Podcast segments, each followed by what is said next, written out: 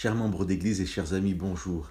Dans l'évangile de Marc au chapitre 14, nous avons le récit d'une femme qui répand du parfum sur la tête de Jésus. Son geste est complètement insensé. Le prix auquel le parfum aurait pu être vendu correspond à une année de salaire. Nous ne savons pas qui est cette femme, nous ne connaissons pas son nom. Dans ce court texte, elle ne parle pas et Jésus ne lui parle pas. Nous sommes dans ce que nous appelons la semaine sainte, Jésus, à trois reprises différentes, a annoncé sa mort et sa résurrection. Personne parmi les disciples ne l'a compris. Après que cette femme a versé l'huile sur la tête de Jésus, ce dernier dira aux disciples qui contestent son geste, Elle a fait ce qu'elle a pu. Elle a d'avance embaumé mon corps pour l'ensevelissement. De toutes les rencontres que Jésus a vécues durant ses trois ans et demi de ministère, de tout ce qu'il a reçu durant ces rencontres, ce n'est que pour cette femme qu'il dira Amen, je vous le dis.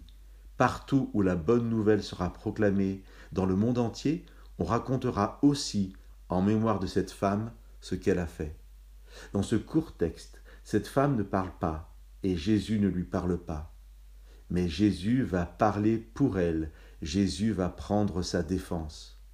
Personne ne comprend son geste, mais Jésus le valorise. Nous ne connaissons pas le nom de cette femme, mais dans le monde entier, de tout temps, son histoire est racontée. Son histoire n'est pas juste racontée comme une anecdote, elle est racontée là où la bonne nouvelle est proclamée.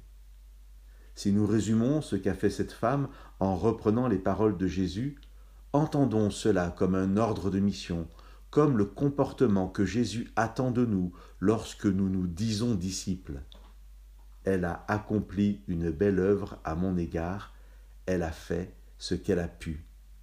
Que chaque jour, avec ce que nous sommes, avec ce que nous possédons et ce que nous avons compris, nous puissions nous approcher du Christ et l'entendre dire Une belle œuvre est accomplie, tu as fait ce que tu as pu.